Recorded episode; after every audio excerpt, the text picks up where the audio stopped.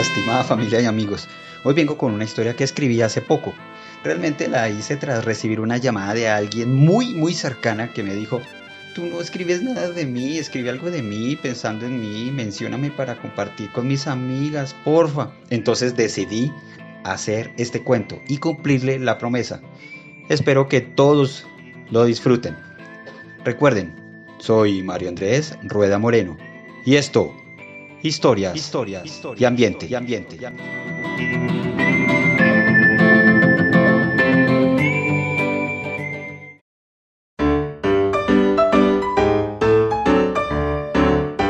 Biografía no autorizada de una mujer de plástico. María Clara vivió en un estrecho apartamento de clase media con su madre Carmen.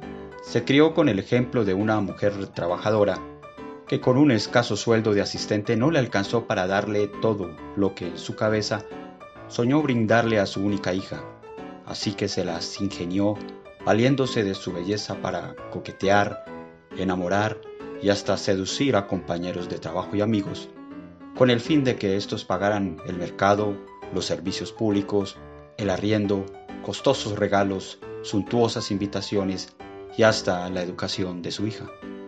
Carmen no tuvo escrúpulos. Estuvo dispuesta a hacer muchas cosas que alguien con valores férreos desde su crianza se cuestionaría. El amor no existe. El vivo vive del bobo. Adoctrinó constantemente a su hija, quien creció vestida de apariencias día tras día.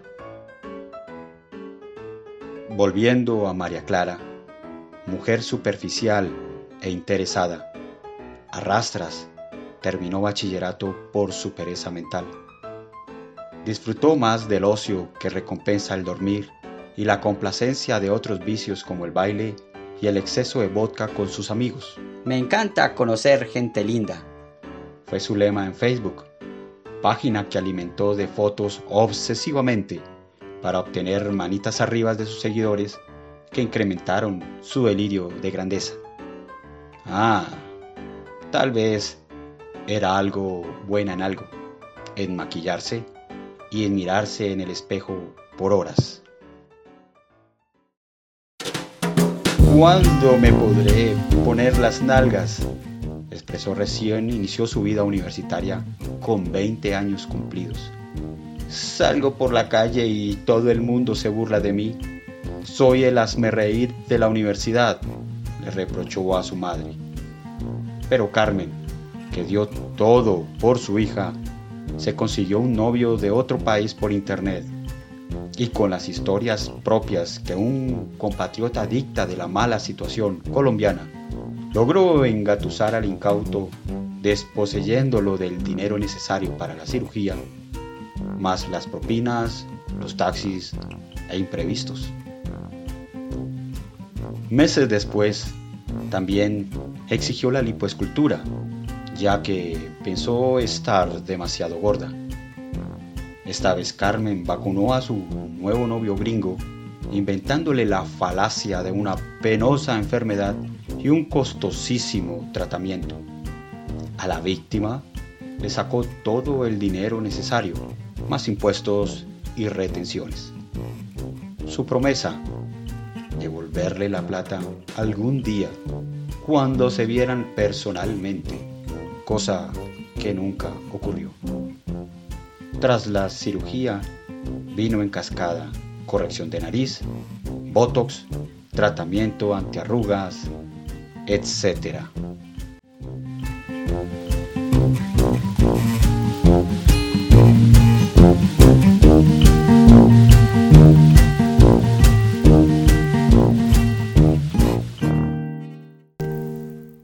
Cierto día en la universidad, María Clara conoció a Eugenio, el mejor alumno de su curso.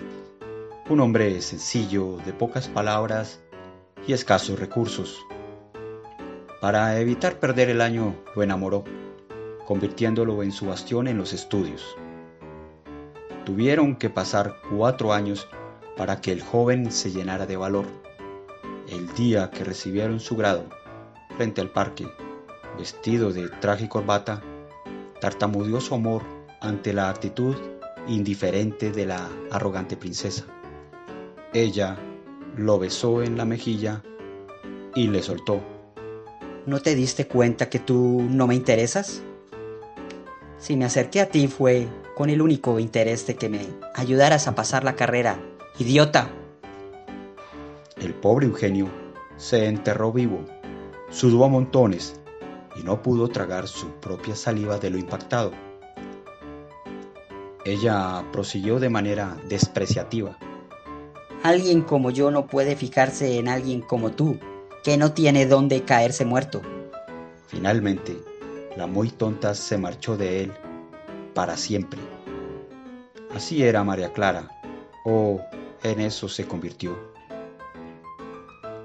Algunos años pasaron y a duras penas ella trabajó ya que aprendió muy bien de su madre a apalancarse de sus amantes, que procuraron darle gusto en todos sus caprichos. Se congració subiendo fotos al internet, luciendo lujosos ajuares en remotos lugares, joyas costosas, elegantes restaurantes, viajes por diferentes partes del mundo. De hecho, fue en un viaje que se enfrascó con sus senos. Según ella, eran demasiado pequeños, así que la cirugía de aumento de tetas era urgente. Sin embargo, esta vez solo encontró negativas de patrocinio entre sus amistades por más coqueteos, insinuaciones y directas que lanzó. Entonces, se dirigió hacia la vivienda de su madre tras años de no ir por el barrio, demasiado humilde para ella, con el fin de obtener el dinero de su cirugía. Estando allí, María Clara buscó el dinero ahorrado que su madre escondió en el armario para su vejez y lo robó. Carmen la encontró en el acto y la encaró, pero ella, descaradamente, le prometió con los dedos cruzados que se lo pagaría cuando estuviera trabajando. Como una rapaz, María Clara salió rauda a programar su cirugía, sin importarle el llanto de su madre, que se convenció de su fracaso.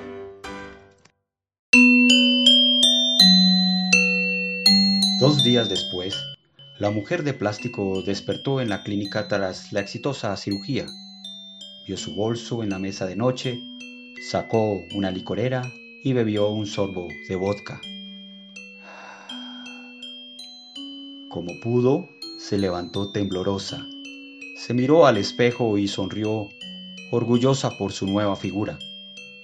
Somnolienta por la anestesia de una recién operada, caminó por la habitación creyendo estar en una pasarela repleta de hombres y mujeres que admiraban su belleza y sensualidad.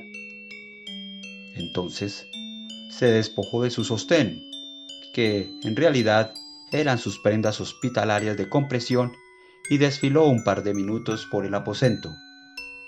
Repentinamente, su catéter se enredó entre sus piernas, haciéndola aterrizar aparatosamente boca abajo contra el piso de cerámica.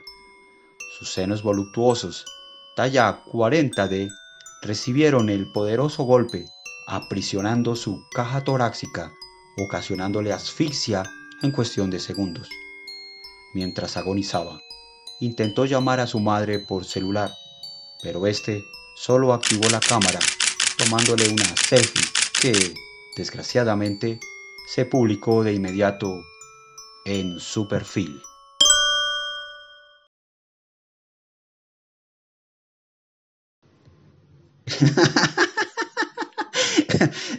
te, logré engañar. Esta historia hace parte de un archivo guardado en mi imaginación.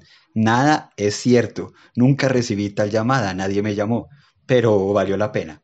Que tengas un buen día.